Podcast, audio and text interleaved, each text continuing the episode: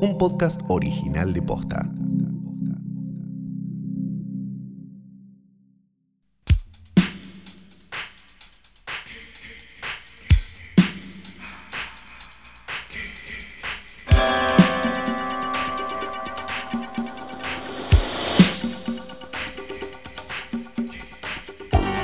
Buenas tardes, buenos días, o lo que sea que coincida con el momento en el que le diste play a esto que, sí, no lo dudes más, no mires ese teléfono, no mires esa pantalla, es efectivamente un nuevo episodio de Hoy Tras Noche. Y mi nombre es Fiorella Sargenti. Y el mío, Santiago Calori. Hola. Hola, menos mal, me gusta igual que hables un poco como cara de Nick Jr. Estoy sonriendo en este momento. Se nota, sí, claro, porque hay que hablar con sonrisa o no. Sobre todo en Sí, estos como tiempos. si te hubieran hecho un lavaje de cerebro.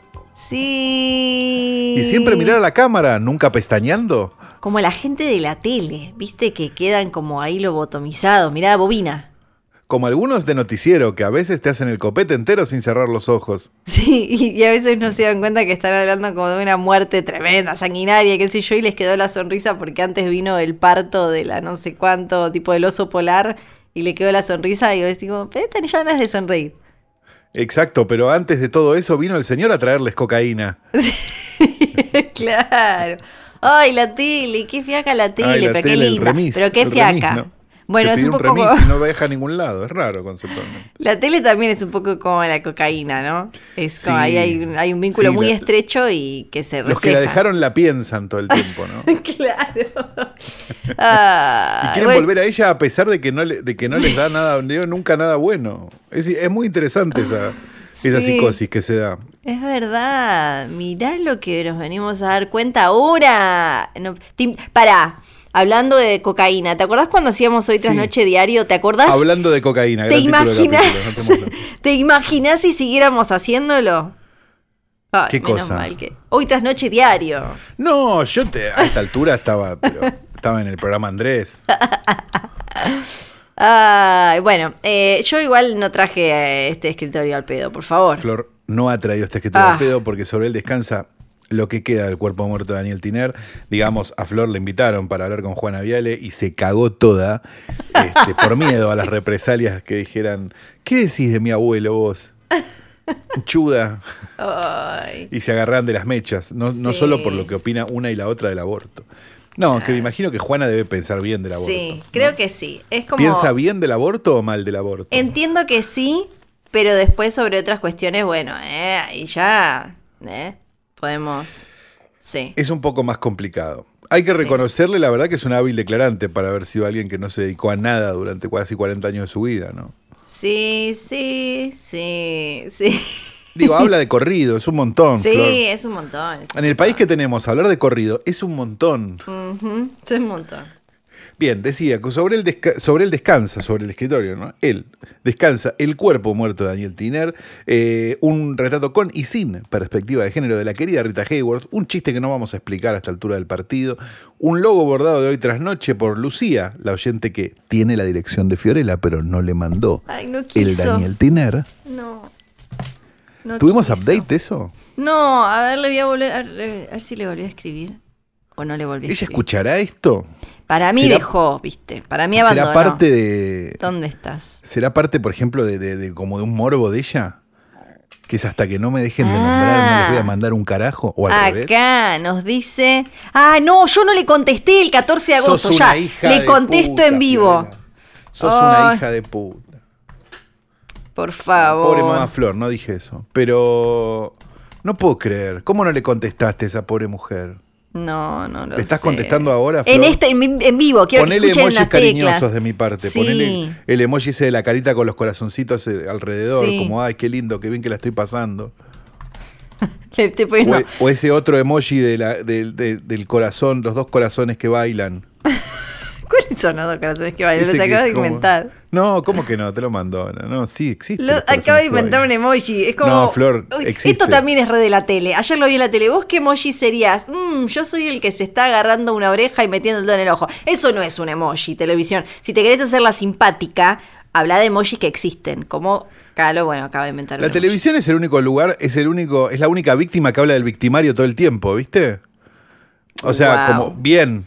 Sí. Porque es como, se, se los, est- los está matando la televisión, los está dejando en la edad de piedra la Fuerte. internet y hablan todo el día de internet. Es ridículo. Fuerte, fuerte. Sí, sí, hacen esos Todos datos que si tuvieras internet los tendrías y no tendrías que ver la televisión. Sí. Mensaje que se desprende de ahí, ¿no? Pero bueno, por alguna razón no está sucediendo. Qué fuerte, qué fuerte. Bueno, buscando los emojis de corazones. ya, sí, porque lo acaba- no, no va a aparecer porque lo, lo inventaste a ASB, corazones la que puta bailan. madre, igual corazones que bailan le decís al que es un corazón grande con un corazón chiquito y tienen como una cintita, una ondita. No, ahí te lo mandé esto, por favor, que no, que no sea nada contractual, Flor, el emoji este que te mandé. Corazones que Ah, bailan. sí, es verdad, un poco que, mm, sí, claro, para vos bailan, para mí están como volando hacia la otra persona. Bueno, nada de esto te lo estoy diciendo igual. Por favor, que no se malinterprete este emoji que te acabo de mandar. Te voy a mandar uno ahora de. Te voy a mandar el de la Caquita. jeringa. Para. Qué quita.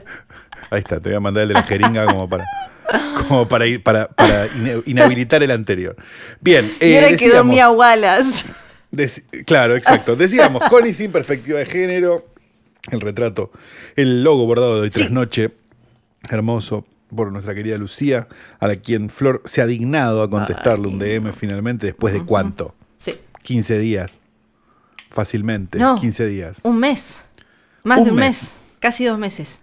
Dos Y meses. yo diciendo acá con el corazón roto, pensando como me odia, me odia Lucía. me Pero vos ya chequeaste los DMs y dijiste que no. Pero se ve no. que en ese momento no le pude contestar porque estábamos grabando esto y me pareció que no daba y se me volvió a pasar. Sos Soy un ser de Flor, mierda.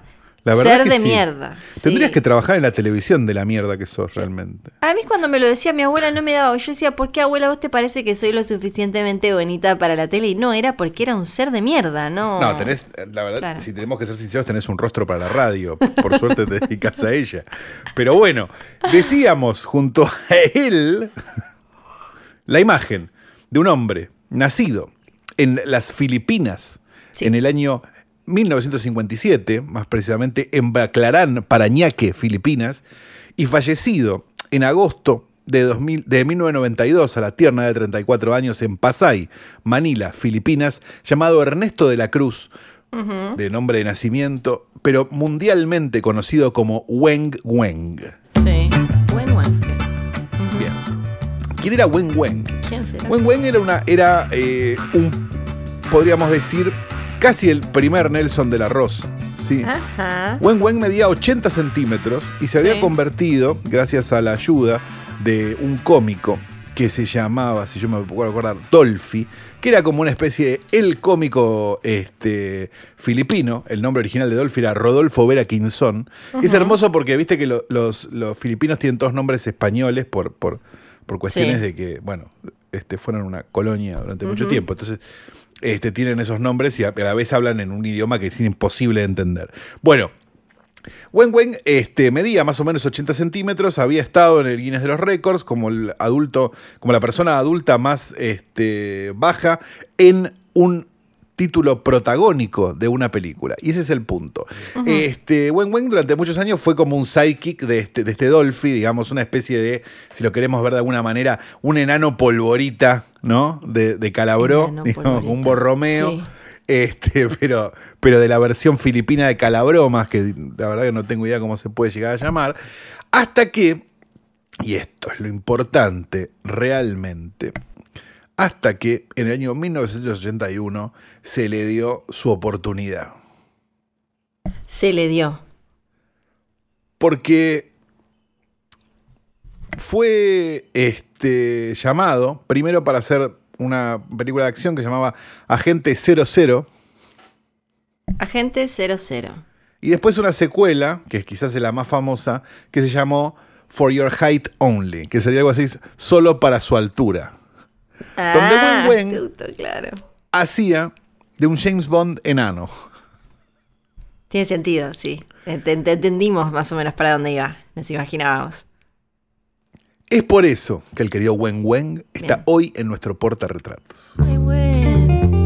Yo tengo un par de noticias para contarte, no, no sé Ah, cuán- esto me, cuán- me encanta. Es como los programas Sí. esos que aparece la, la que da información general, ¿viste? Mm, sí, como, claro, es verdad, es verdad. So- eh, sí, soy como el chico de redes o la que aparece que te habla como un poquito de Wanda y Icardi, un poquito de un por video de alguna un razón siempre es mujer, ¿viste? Sí, sí, sí, es verdad. ¿Será que los medios O eh, el chico de redes o la chica de redes, a veces es el chico de redes y una vez me acuerdo que, no voy a dar nombres, pero un amigo me dijo, che, ¿sabes que me llamaron para un programa en la tele? Pero me dio toda la sensación de que iba a ser el chico de redes, me decían como, no, no, no vas a ser el chico de redes. Después, otro amigo, de casualidad, termina trabajando en ese programa, me eh, eh, tenía por ahí un como un guion de, del piloto de la- las pruebas que hicieron y, y decía, literalmente entra el chico de redes. literalmente decía dentro el chico de redes dos puntos el nombre del otro que al final había dicho que no porque sospechaba que iba a ser el chico de redes y le decía no no vas a ser el chico de redes pues sí Quiero los dos nombres por televisión. privado ahora. Ahora, ahora te los digo pero primero te cuento esta noticia porque si no me voy a distraer más todavía. Hoy que no, estamos Flor, por favor, que ya no, le contestaste el mensaje a la pobre chica esta. Por eso, por un lado, tenemos una secuela, de, algún, de alguna forma están las dos vinculadas con El Padrino, que también había salido que Coppola va a relanzar El Padrino 3, no sé, la vamos a ignorar a esa. Un besito grande para Coppola. Sí, Eh, la verdad que era una película menor en su momento, El Padrino 3, ¿no? En su momento incluso era una película menor, imagínate ahora. Sí. Este, y Coppola, una carrera meteórica realmente. Bueno, ahora está ahí comiendo, viste, sus cositas, tomando sus vinos. Yo fui a comer a lo de Coppola, un choreo. Yo fui como tres veces. Una digo. Mierda, una mierda. Y siempre Es lindo el afiche de Tati, ese grande que tiene, Sí, porque decís, puta, en la mesa cerrada que supuestamente es la de él donde va a comer con los amigos que tiene la Una cerrada. mierda la comida. Cari- es como o ir a, a esos lugares que, que no. me no mata sé, porque puedes Como que comprar- te lo recalientan en el microondas. Puedes comprar el eh, tipo el peperoncino de Coppola y costaba 40 dólares. Iba a un Walmart ahí a la vuelta, a un Target y te costaba uno sin marca, eh, no- Nada, sí, 99 50 centavos. centavos. de dólar. Sí. Eh, y yo, yo iba siempre y me decían, uy, justo estuvo ayer. Yo, pero mentira, Pero si nunca estuve ayer. estuvo. Nunca estuvo. Bueno, de alguna manera tiene que ver con el padrino. Aparte, perdón, Sí. vuelvo un segundo sobre esta pelotudez, pero digo, como si fuera a que estar de buen humor para charlar con gente Coppola, ¿no? Digo, Pero el como, lugar ah, es dale. chiquito. Francis, Viste que, pero viste que el lugar es chiquito, entonces no es que estás como, no estás en, en ¿cómo se llama? Eh, el Palacio de la Papa Frita acá en Buenos Aires, que es, es enorme o uno de esos. Estás en es uno chiquito pequeño. y está vacío, vamos a decirlo. Eso también es verdad. Entonces vos decís, si viene, no tiene forma. La puerta es re chiquita. No tiene forma de irse de acá, que además es obvio que todos estos pelotudos estamos acá para ver las fotos que tiene y las mierdas que tiene. Voy a tirar una, hipótesis más. Sí. Para mí, Coppola no pasa por la puerta de ese lugar. No, porque No es pasa. chica. Porque Ni de además, costado. Además, eh, además del sobreprecio, el edificio es muy hermoso, está en San Francisco, eh, lo compró para rescatarlo y todo, y arriba estaban las oficinas, están todavía las oficinas de Sotrop, que es sí. eh, ahora de Sofía y de Roman Coppola. Y mm, ahí supuestamente tipo editaron la fundidos. conversación, o sea, como ahí pasaron cosas, entonces, pero solo nos importa a estos y vamos a pagar una pisita con sobreprecio y quiero que vaya entonces, exijo que vaya. Claro, Bueno, pero el gordo no va a estar ni en No. pedo. esos son problemas de Se choreó un cenicero Sí, del Bafisi, Coppola. Claro, claro, y yo, bueno, ¿Saben esa historia? no, porque Vio la conferencia, vino, Sí. vino porque Sí. había venido Sofía con un corto, creo. to- Todavía no había hecho ni las vírgenes suicidas. Primer, segundo Bafisi. Terminó la conferencia de prensa y un cenicero arriba de la mesa, ¿viste? Y Copo la agarró, dijo, plum, se lo mandó al bolsillo y se fue a la mierda. Bueno, bueno. Así debe haber hecho la fortuna, ¿sabes? Y sí. Sí, o choreándote a vos por, con un canoli sobrepreciado completamente. Eh, bueno, la primera noticia que de alguna manera tiene que ver con El Padrino es que Disney anunció una nueva Ajá. película del Rey León. Nueva película del Rey León hecha con la técnica esta loca de John Favreau de la versión del Rey León como fotorrealista de que no 2019. había funcionado. En realidad le dio un montón de plata, solo que no le dio, viste cómo son estas cosas, como que no dio 3 mil trillones de trillones de dólares, dio un montón de millones de trillones de dólares. Pero no le Y- gustó a nadie, además. Claro, O sea, pero esa es ¿por como una insisten? sensación. La película, pero es como esa es como sí, no tuvo buen buzz en, en internet, o sea, buen run run y qué sé yo. No, pero Flor, la gente hablado la fue con a ver. gente que tiene prácticamente Pero tatuado el, sé. castillo de Disney. Pero es que eso no importa. A mí es rara, a mí tampoco. Yo no estoy diciendo que sea buena ni que haya gustado. Estoy diciendo los números. La gente la fue a ver igual, le haya gustado o no. Entonces Disney dice, "Ah, esto todavía me, fal- me, me falta sacarle guita. Ese es como Claro, el pero pará, mensaje. perdón, Sí. perdón. Dentro de la lógica del entrapment, ¿no? Sí. Digamos que significa una vez que pagaste la entrada, Lola, si es una verga, que es el 90% del No, pero ese no es. Este, esto, esto tuvo piernas. No, no, no es que. uh, eh, Además, siempre, un montón de veces con que haya hecho, eh, con que haya dado ganancia, después se la juegan a que eso que no les gustó, eh, no les gustó a los fanáticos. En la primera lo acomodan para la segunda. Y, y listo, y ya está. Pero la película dio plata. Ahora no. Ahora me a buscarlo. Pero sí, quedó la idea de no gustó, era rara, como que nadie salió a tatuarse el Rey León, porque además escenas que eran súper dramáticas en, el, en, en la versión animada tradicional, queda, era ahora rarísima porque claro, era solo un león cayendo. Cuando muere Mufasa es un león cayendo, porque el león en la vida real no pone carita de como, "Mm, me estoy cayendo. No, entonces... Era rarísimo, pero les dio plata y hay ahí algo todavía para, para eh, seguir currando. Entonces, ahora anunciaron que van a hacer una nueva película y que esa nueva película del Rey León va a estar dirigida por... ¿No leíste nada de esto? Sí, leí, leí, leí. Ah, ok, ok. Va a estar dirigida por Barry Jenkins, el director ¿Para qué? De Moonlight, el director de If Bill Street Could Talk, era que se llamaba el nombre completo. Sí, no la vio nadie. Esa no la vio nadie porque como no, al final No. no. entró mucho al Oscar, no la vio nadie. Claro, entonces, entonces lo que decían ahora periodistas de Estados Unidos era, ven, ustedes no fueron a ver esas películas, vio al chabón está haciendo una del Rey León porque la otra se la metió en el ojete. Y dijo, listo, ya fue, me vendo a la corporación. Y el tema Capaz es porque que Moonlight tampoco era ninguna maravilla, ¿no? Después también hizo, hizo bastante en tele. Eh, dijo, ¿y por qué la Pero ¿por qué Barry Jenkins va a hacer eso? Digo, porque- a ver, objetivamente. Barry Jenkins, después Sí. del Oscar de Moonlight, puede seguir dirigiendo películas del tamaño de Moonlight o de Bill Street with Talk toda la vida, digo, o, o más Sí. o menos, digamos. No, no tiene la necesidad de, no es, ah, pobre, me tengo que ir a prostituir a la, a la esquina. No, no es verdad eso. No, no, no, o sea, no, no. va y acepta hacer esta mierda Sí. porque, porque le debe copar, supongo. No, obvio. tengo idea. Primero debe ser eh, el, el- el tema de como que John Favreau dejó todo armado con su super equipo, obvio que queda, todo armado, esta cosa loca, tecnológica que él después eh, ahora está usando en The Mandalorian, que había arrancado a usar de alguna manera en el libro de la selva. Entonces eso, si tenés ganas de experimentar como director con esa parte, puede ser atractivo. Y lo que dijo él es que estuvo, que ayudó a su hermana a criar a sus dos hijos en los 90 y que entonces él de alguna manera creció creció, pero porque ya era grandecito igual, eh, eh, viendo a estos personajes, igual es joven,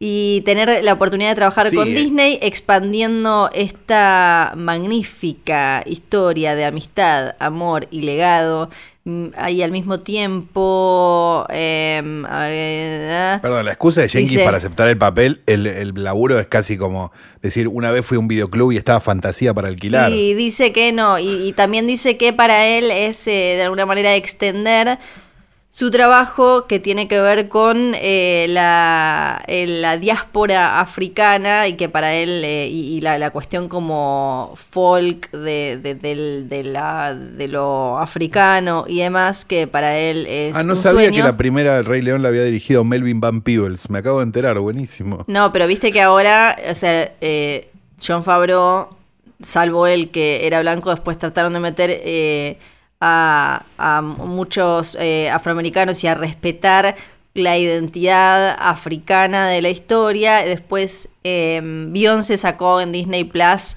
Black is King, una especie de eh, video docu no sé qué. Sí, esas cosas que hace Beyoncé que no. Que, Exacto, que tenía sigue que ver intentando con entrar eso. a Cannes, pero no lo está logrando con esas cosas. Eh, ¿no? hizo, hizo eso, entonces como, y ahora con él, eh, poniendo a Barry Jenkins directamente ya está, es como listo, lo quieren, eh, lo, lo quieren llevar para ese lado. Y eh, el tema pero Barry de. Jenkins no se da cuenta que lo están usando.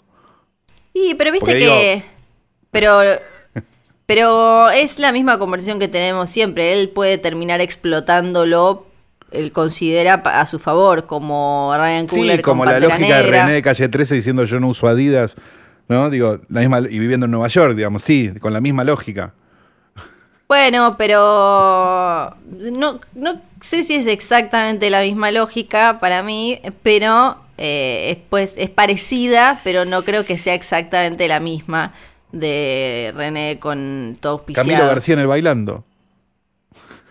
Bueno, ya ahí te fuiste muy, te, te fuiste a la bola de pelo que queda en el coso, ¿no? Bueno, el, el padrino, porque ¿Qué lo que dicen es que va a ser una precuela sobre cómo, eh, va a ser como una historia de origen de Mufasa, eh, donde lo vamos a ver a él cómo se convirtió en el rey que conocemos en la historia tradicional de El Rey León, y que ahí va a haber una cosa medio eh, el Padrino 2. Claro. Pero no alienen a la prensa especializada, no digan el padrino, digan el Joker, que lo van a entender mucho más. Claro. Porque esa la vieron. Claro. Y después, la otra cosa relacionada con el padrino es que literalmente se va a hacer una película sobre el rodaje del padrino. O sea, una ficción sobre lo que fue el rodaje, rodaje. del padrino. Y ya Esas a mí me interesan, Sí, la verdad, no voy sí. a mentir. Está eh, Barry Levinson, eh, va a estar haciendo la película. Oscar me dejó de Isaac. interesar. Oscar Isaac va a ser de. Me parece que está bien Oscar Isaac de, de, de Francis Ford Coppola, ¿no? ¿Verdad? Como la. Sí, podría ser. sí. Les dio étnico, así que ya dijeron como, bueno, este tiene que ser, tiene la cara como ahí medio, no es rubio, ¿no? Y para ellos. Y Jake Gyllenhaal. ¿Ese es el de muerte en Buenos Aires? No, el de muerte en Buenos Aires es el español, ese que el mexicano, digo, que terminó, que hizo Covenant. Oscar Isaac es el de. Bueno, se me mezclan, perdón, Es, che. eh, es de Guatemala. Es, eh, Os- bueno. Oscar Isaac es el de la película del gato de los Cohen, del cantante y el gato. Ah, sí, ya está. Es el. Es, es. Pero ¿cómo se llama el otro? Yo me los confundí toda la vida entonces. No, Damián Bechir, Damián Sí. Bechir.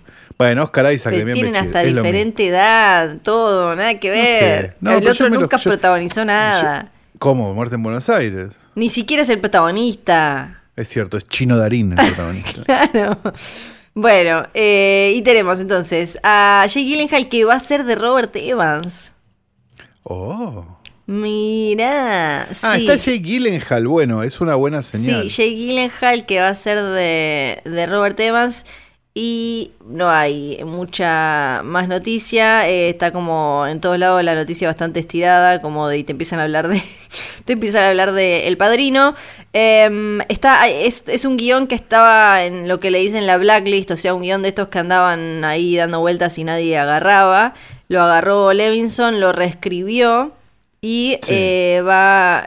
Pero aparte el tema, después van a tener que hacer una saga con eh, los bardos de Coppola filmando películas, porque eh, si, si te apasiona eh, El Padrino, después te vas a tener que ver la de eh, Apocalypse Now, y esa ya directamente es tipo una película de guerra. Esa película es una ya película existe. de... El del documental, decís. Claro, Hearts of Darkness. Y Claro. si no, podés ver este, Tropic Thunder. Sí, claro. Claro, Digo, claro. En el fondo es medio. Sí, sí, sí, sí, sí. Le Eh, estaba mirando la filmografía a Barry Levinson, mamita, ¿eh? Sí, O está sea, porque digo, sí, tiene las dos, las dos que. que. que de, de- ¿Cómo se llama? De Mel Brooks, pero después, papito. Qué difícil. Sí, sí, es, es rara. mm, eh, lo, lo que, Va como guionista, ¿no? Las de Mel Brooks. Pero digo, después. lo que me llama la atención es em, que, que estén como ellos dos, que están ahora, en- que están, va, desde hace rato, sobre todo Jake Gyllenhaal, en un camino muy, viste, de sí, te meto una de Star Wars de superhéroes, pero también películas con mayúscula. Entonces, hay que ver qué pasa. Esas son todas mis noticias. Ya podemos No, hablar es del estreno. Realmente impresionante. Sí, qué suerte. Vamos a Ay, pasar a algo mucho más Sí. este, positivo, ¿no? Que es un estreno. Sí. Nah, Bien.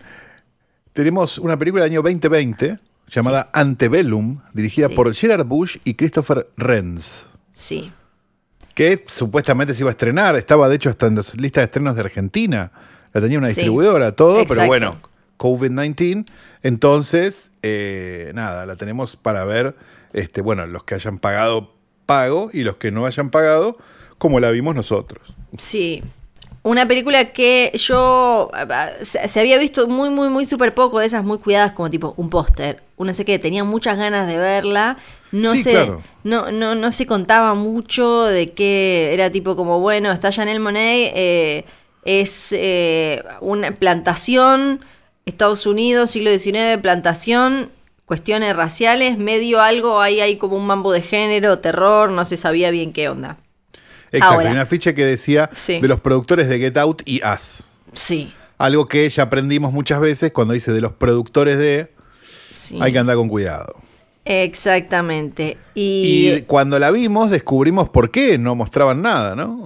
no, no, no, no, no, no, no. Es una poronga, pero una poronga Por a nivel. favor, eh, este, este es un hoy poronga sorpresa. Sí. Pero para nosotros, no es un hoy poronga real, no le pongan el, el- la etiquetita. Pero no lo podía creer. Es como. eh, es como Serenity. ¿Viste? Vos no la viste, Serenity, la No, de eh, Obsesión, le pusieron acá, película del año pasado, ahora voy a pasar. Y les, voy a y les vamos a spoilear toda la película de mierda esta Ah, se, no, pará que sí vi Serenity. Pará. Serenity sí. del año Sí. pasado, una película, si no la vieron, no la vean, pero algún día la pueden dejar ahí de fondo, está Matthew McConaughey, McConaughey. Claro. Matthew McConaughey. Está Anne No le sé Hathaway. decir el nombre nunca. está Jason Clark y al final resulta que eh, vos veías como, viste, toda una trama, un pibito, la madre, el que era el padrastro, el no sé qué, drama, violencita de género y al final, ¿eh? Era todo un juego eh, de computadora, de pescar un pescadito, de no sé qué, ¿cómo era que... mm, Sí, no me acuerdo el final tanto, ¿no? ¿Cómo era? Tenías. eh, bueno, era como un juego de pesca, No sé era un videojuego de Flor. pesca. Era un videojuego de pesca al final y vos, como, ¡qué locura! Entonces era como, bueno, estos twists muy tremendos. Esta película, básicamente, eh, Antebellum, lo que hace es Lo mismo. que tenemos un re mega twist y no le pensaron que. Lo, lo- lo que me parece peor es. Ahora vamos a hablar igual de la parte audiovisual. Sí, me, voy, claro. me voy a quedar en, en el guion un segundo. Solo pensaron en. Bueno, tengo este tema candente, vamos a hablar género, racismo. Eh, tengo este twist espectacular que los va a dejar a todos de culo, pensando, llorando, pensando qué hice de mi vida, de qué lado estoy, o sea, soy bueno, soy malo, no sé. Y no pensaron nada más, o sea, no pensaron, no, no, no pensaron qué decir, qué querían decir con eso, más allá de decir algo eh, sobre un tema importante y de coyuntura. No, no sabe qué decir la película. Y No, tampoco claro, sabe qué decir desde, desde lo visual, desde la estética. No, claro, a ver, empecemos por, por eso primero. Sí. La película me parece que, por, por- por un lado, es casi inmoral, digamos, porque, Sí. porque digamos, se aprovecha de un tema Sí. y lo explota. Sí. No lo, no lo usa, digamos, porque vos podés pensar en Get Out o en Us, digo, si queremos uh, hablar de este tipo de películas de la, de la- o en Mama, digo, ¿no? Digo, eh, las películas de, de- de- llamémoslo así, de afroamericanos y género. Sí. Este, y entender que mediante esas películas se está hablando de algo. sí. Ahora, si vos construís una película con esa excusa de decir, mirá que estoy hablando de algo, y lo único que mostrás son escenas de tortura que la verdad parecen de una película de Jesús Franco, Sí. ¿no? Digo, pa- parece una, una película de Nasty Nan de Jesús Franco, Sí. y después no haces realmente nada, digamos, sino que simplemente te quedás en el gesto y en la pose. Tu película se convierte en una inmoralidad, no en una película que todos deberían ver para entender nada. Sí. Sí. Hay algo muy choto, digamos, no es casual, y ahora, esta- ahora te hago el segue, Flor. No es casual que esta película esté dirigida por esta dupla creativa, o no sé cómo llamarla, que son Bush y Renz, se hacen llamar, ¿viste? Ya, ya que diga Bush y Renz, ya nos predispone, digamos, porque recordamos otros grandes directores que no tenían nombre y solo apellido como Sting, Seal, Alcides, ¿no? Sí. Que- como McGee, por ejemplo, ese talento inconmensurable que también venía del videoclip, o Tarsen, ¿no? Que también Sí. venía del videoclip, y todavía nos estamos sacando las películas del orto. El punto es el siguiente. La gente que dirige videoclips, y también vamos a meter a los publicitarios en el, en el- en el truco, son gente que puede resolver visualmente algo, pero probablemente no puede resolver narrativamente algo. Porque no tienen la preparación y porque no son de cine. ¿Pueden aprender a hacerlo? Sí, seguro. Hay muchos casos de gente que empezó en la publicidad y que terminó haciendo películas. Pero la realidad es que que vos hagas videoclips o que vos filmes muy bien un yogur, no te, no te convierte automáticamente en alguien que pueda narrar algo durante una hora 45 minutos. O sea, ¿Fincher salió de la publicidad y del videoclip? Sí. Pero ¿por qué solo recordamos a Fincher cuando damos el ejemplo? Sí. Sí, o sea, eh, sí, por cada eh, Fincher o creo que Ridley Scott y el hermano también habían Claro, aparecido, bueno. no sé, hay... eh, Hay. hay, Hay un montón, pero están los 8 mil millones que... Claro, por no, un porque- Fincher hay 100 McGee's. Sí, pero t- tampoco es que tampoco es que esté mal porque no no no, o sea, no no, no es que estás obligado a ser bueno en todo, solo No, que claro. no- la transición no es fácil y es súper comprensible que no sea fácil, así como no es lo mismo, no sé, escribir un guion que escribir eh, una obra de teatro o que escribir un cuento Exacto. corto o que escribir una crónica policial, podés eh, Así como digo, Scorsese capaz le das a filmar un yogur y te lo filma como sí, el orto. Sí, sí, sí. Sí. Pero prefiero ver ah, películas de Scorsese y no gente filmando un yogur, la verdad. Sí, Digo, sí. tengo que pensar un segundo. Bueno, es- este, es entonces, sí. ese cáncer es esta película. Sí. Es gente que, ah, mirá el plano secuencia que te hago. Mira, empecemos por eso. Espera, espera, porque eh, estoy, estoy enojado con esta película. Está enojado. La película empieza con un plano secuencia de mirá como filmo, ¿no? Sí. Analicemos un segundo el nombre de lo que dije al del- del elemento cinemático que utilicé al principio. Plano secuencia. Sí. Mi pregunta es, cuando se quedan sin nafta con el plano secuencia y empiezan a cortar, la secuencia sigue. Entonces no es un plano secuencia, es un plano largo y no te dio la nafta para contarlo todo en un plano secuencia, maestro. Hubieras cortado. Sí, la- la- las decisiones eh, me, en cuanto a, mm, fotografía me pareció que en general la- las decisiones... eh, bueno, pasa que creo que como el guion me pareció tan flojo decir que las decisiones eh, de, de fotografía no acompañaron o no aportaron o no sumaron a la narración me parece injusto porque no había mucho de dónde agarrarse. No había mucha tampoco. narración. No a ver, pero establezcamos algo que nosotros venimos, yo no sé si lo hemos hablado acá o no, pero yo lo discuto mucho con mis amigos, por lo menos, que es en, un, en una época donde se ve bien un Twitch, Sí. una fotografía en regla no es ningún mérito.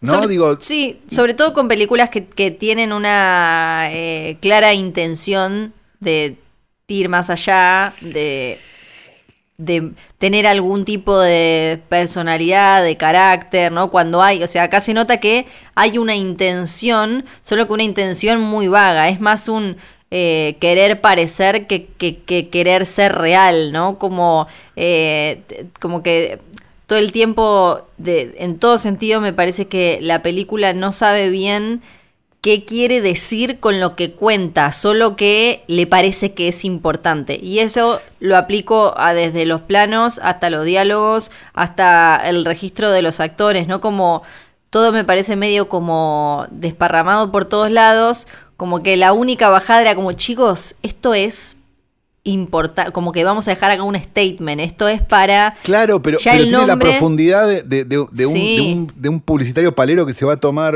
ayahuasca al tigre y cree que le cambió la vida. Sí, sí, sí, sí. es hasta- eso, porque digo, es como, che, uff, es uff, qué fuerte man, Sí, para sí, que se entienda.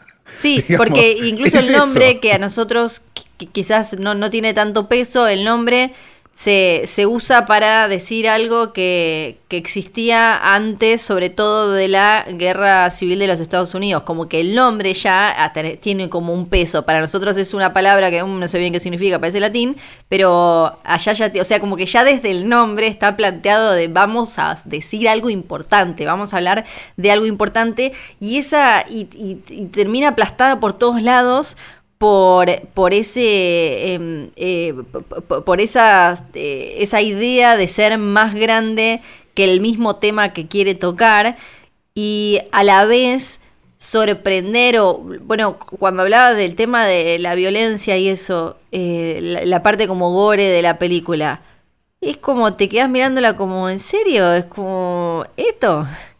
No, no, no, y hasta la actuación de Janelle Monet, que es medio como eh, está en un registro medio como exagerado, pero nada, o sea, si la película, o sea, la película no va ni para 12 eh, años de esclavitud, ni para Huye, ni para The Hunt. Eh, la película... Claro, pero eso mismo, eso mismo, o sea, después de después de Huye y después de As, sí. esta película es menor narrativamente. Sí. Después de The Hunt, esta película es redundante. No tiene sentido de ser. Me da la sensación de, que va, de, que, de que Janelle Monae va a terminar pidiendo disculpas por esta película, como, como pidió disculpas este, Kate Winslet por haber filmado con Woody Allen hace cinco minutos. Eh, tengo esa sensación. Sí. Sí, eh, bueno, es, es una poronga, chicos. Vayan a verla igual. Al final no les spoileamos el final, así que quizás se pueden divertir. No, spoilémoslo, pará, no, hagamos todo, hagamos todo. La película, oh, guau, qué loco. Lo que hace es hacerte creer al principio que es un sueño y en realidad. Dale, boludo.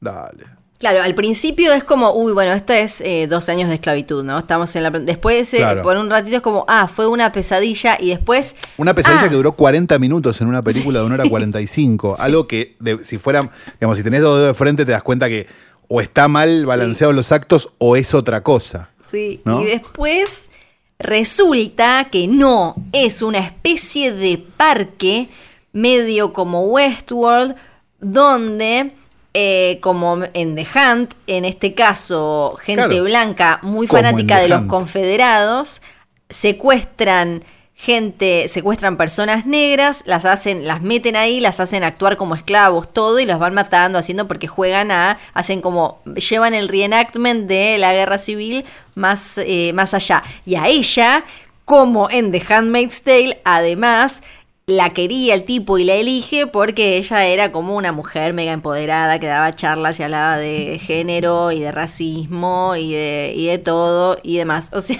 que tiene un montón de cosas que podés ver mejor desarrolladas en diferentes películas y series que están muy al alcance de la mano y son muy actuales. No, y aparte, claro, que no es que, ah, bueno, no, en realidad fueron a, se chorearon de una película de Lubitsch. No, no, no, se chorearon cosas de películas de hace dos años. Sí, sí, sí, además. O sea, la carpeta de Refe ah, chorearon. Sí, además lo que, lo que hizo Jordan Peele con, eh, con Huye, con nosotros, lo que ahora parece que puede llegar a ser de alguna manera Candyman, o lo que hizo, como decías vos, eh, Ma, o eh, en la tele, lo que está haciendo Lovecraft Country, lo que hizo Watchmen, esto de mezclar géneros que se consideraban antes menores con eh, con los temas raciales de Estados Unidos, exponiendo por un lado el racismo sistémico, no solo de la, de, la sociedad eh, con lo que muestra, sino también de Hollywood mismo y agarrando tropos que se usaban en contra de, eh, de, toda, de toda una comunidad, de todo un sector ahora usándolos, eh, eh, usándolos como armas, como herramientas. Claro. Esto es como que dijo. Ah, Algo que, perdón, déjame meter una coma ahí. Algo que, por cierto, el cine de género hizo toda la vida. Sí, sí, sí. Pero, digamos, nada, los críticos estaban viendo películas francesas que ahora no recuerdan. Sí, eh, ahora tienen más plata y ahora les dan más plata porque y ahora entonces se, ahora está bien. Ahora, ahora bien de una de terror. Ahora tienen más plata. Pero entonces como que dijeron como, listo, ya está, pero no sucede nada de eso porque no tiene, no, no tiene algo, no sabe qué es lo que quiere contar con eso. Y, la verdad es que obviamente nadie creo, aún en la Estados Unidos con Trump, que en el debate de ayer no pudo decir que estaba mal ser supremacista blanco eh, no creo que esta película, simplemente diciendo como, che, los confederados, mira, todo mal, no creo que sume para ningún lado porque si esa es simplemente la, bajada, si la bajada simplemente es, che, estaba mal eh, la esclavitud, no... Se queda bastante corta.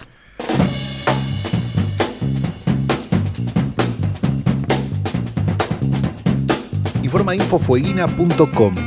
Gracias a donación de plasma, dice la, la volanta, y después nos dice, se trata de Marta, que hoy salió de terapia intensiva y emocionó a todo el personal, quienes la despidieron de la sala con aplausos y festejos. Río Grande, mujer de 58 años, se recuperó de COVID tras 34 días internada y no solo es más famosa, sino que además es por lo menos 20 años más joven que Fiorella Sargenti. Pero igual está lleno de noticias ahora de Tierra del Fuego que podías usar, así que no me ofendo. Dije como, uy, ¿de dónde va a agarrar? Porque la isla está picante, se puso picante. Está, está, sí, se puso, Está se puso picante, spicy. sí. está Spicy picante. Island. Sí, así que yo dije, mm, además todavía está nevando, por ejemplo, entonces yo dije como, uy, va a agarrar algo de la nevada. ¿Qué onda? ¿Qué va a pasar? Pero no, bueno, no, no me quejo. Hoy vamos a hacer un caprichos corto porque tengo, tengo sueño Ah, y quiero claro, dormir la no. siesta. Así que bien, hoy va a ser bien. cortito. Eh, una cosa llevó a la otra y me puse a pensar en algunos, eh, algunos mitos relacionados con la figura de Marilyn Monroe. Porque la semana pasada, en el capítulo anterior, hablamos de eh, las tetas de Jane Mansfield, ¿no? Y toda esta Sí. situación con. Y cómo, la, que- y cómo ella misma se explotaba como una especie de, de Marilyn para el pueblo, ¿no? Marilyn más guerrera. Y, y me, me quedé pensando en eso y en algunos, en algunos mitos, pero sobre todo en el mito de el cuerpo y el tamaño de Marilyn.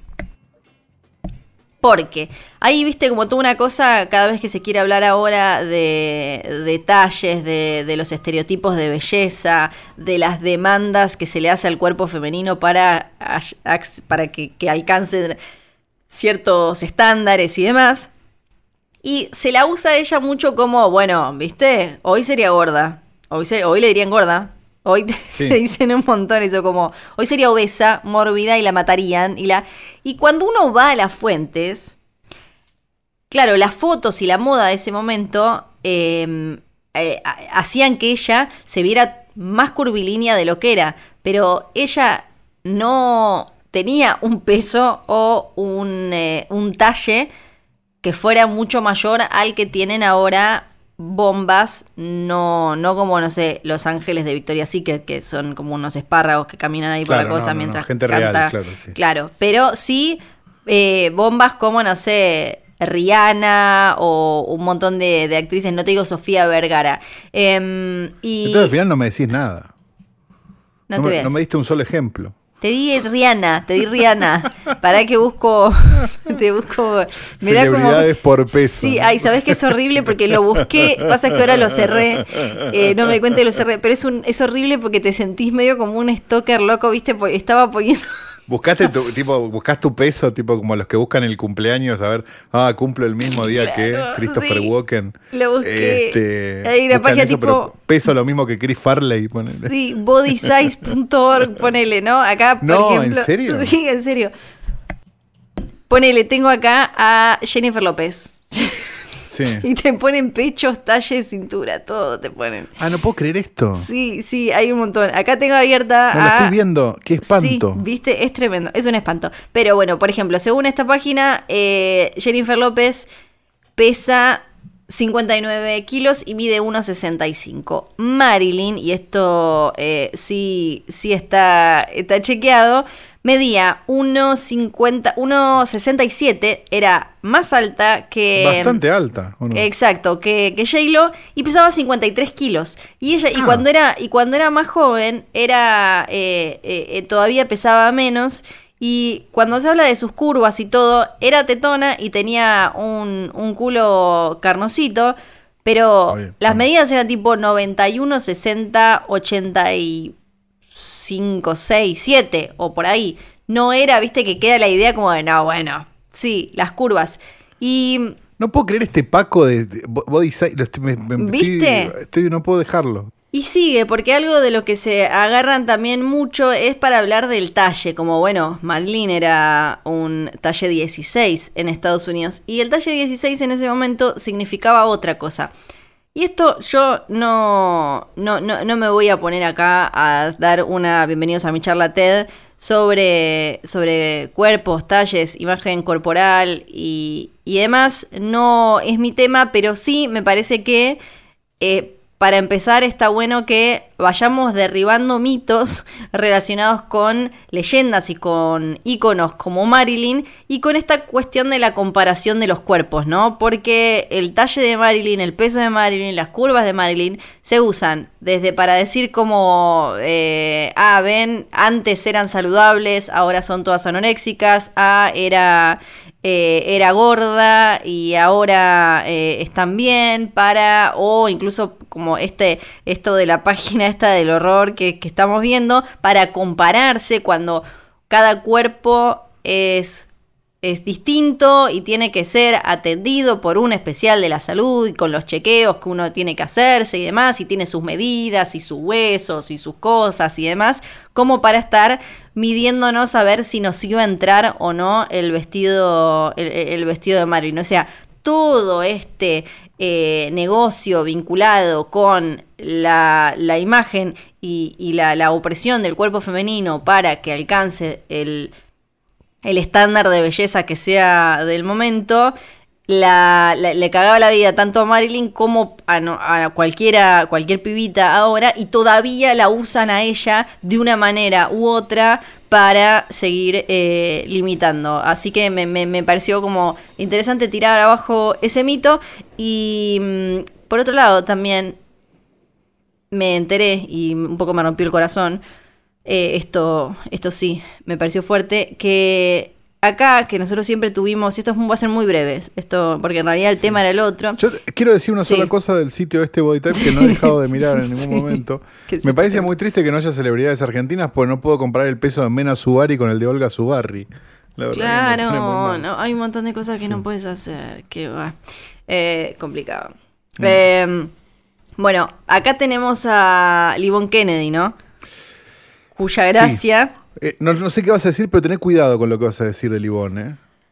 Solo voy a decir, la gracia de Livon Kennedy es que ella siempre nos dijo que su mamá era Marilyn Monroe, su padre JFK, ¿no? No, no, no, para, para, para. Ya, ya estás meando fuera del tarro. Livon Kennedy no nos dijo, es todo verdad. Es todo verdad, ok. Que nació, ¿dónde fue? Acá en Misiones. En Corrientes. En Corrientes. En Corrientes. Cuando Marilyn Monroe fue a Corrientes. fue a Corrientes. Bueno, no es la única mujer rubia que dice que es hija de, de Marilyn Monroe y Kennedy. Yo, la verdad, quedé con el corazón destrozado.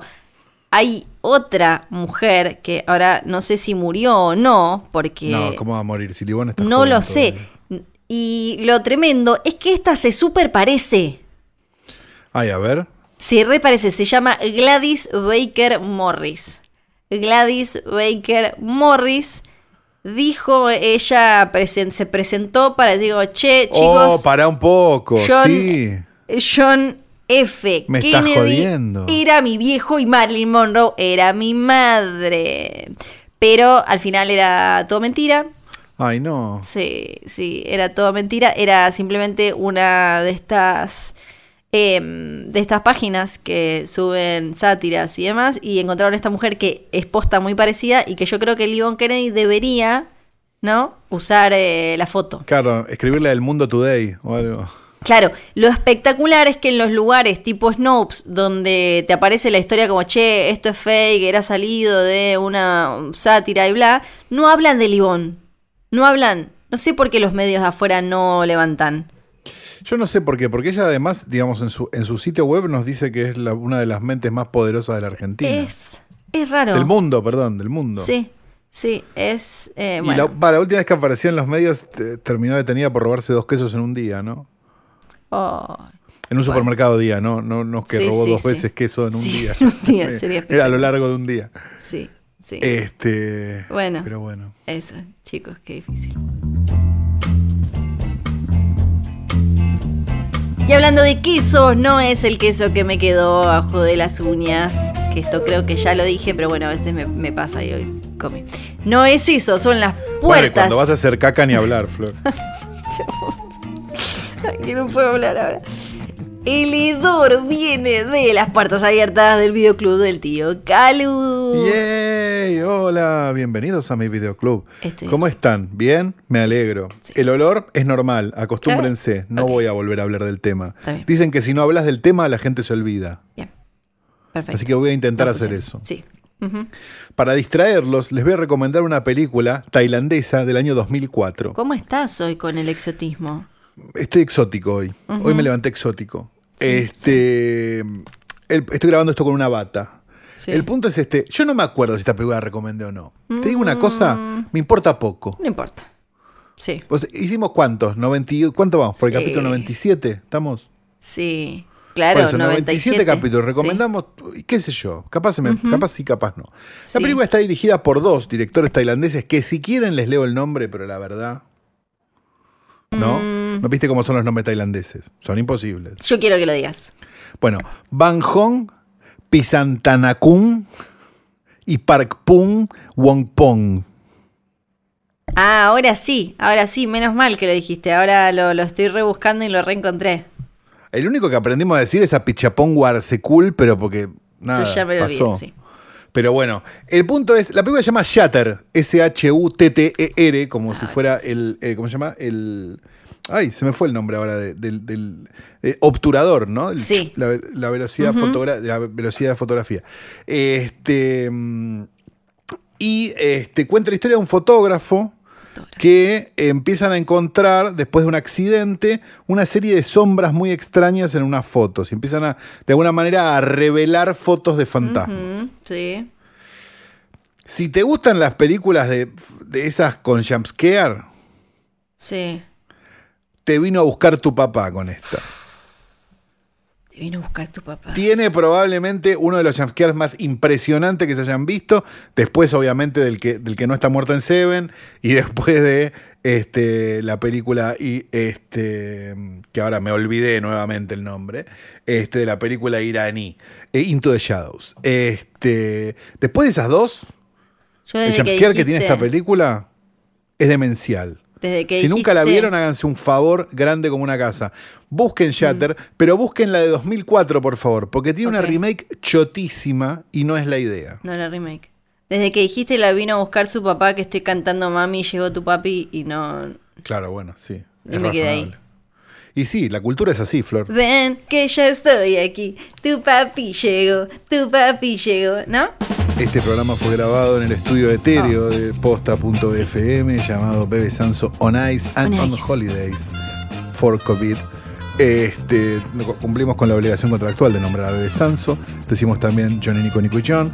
Y también decimos que este programa fue editado por el querido Nacho Ugarteche, Nacho Ugarteche. un ser de luz que nos ama y que sin remera es mucho mejor. Así que celebramos la llegada del verano porque eso significará que el querido Nacho Ugarteche volverá a quedarse sin remera en los stories de Instagram. Sí, es verdad. El post offline están viendo, si, si abre la costa, hay Sí. post offline. Ah, Estamos en esa. sí. Ok. O sea, las posibilidades de ir al post offline son las mismas de comerse una raba en la Rambla en Mar del Plata. Bien.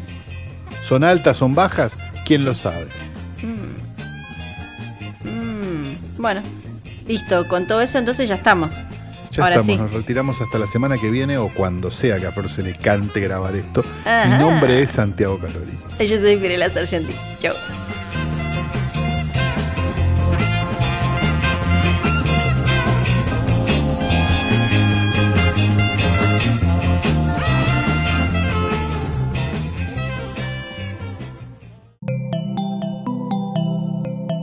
Un podcast original de Posta.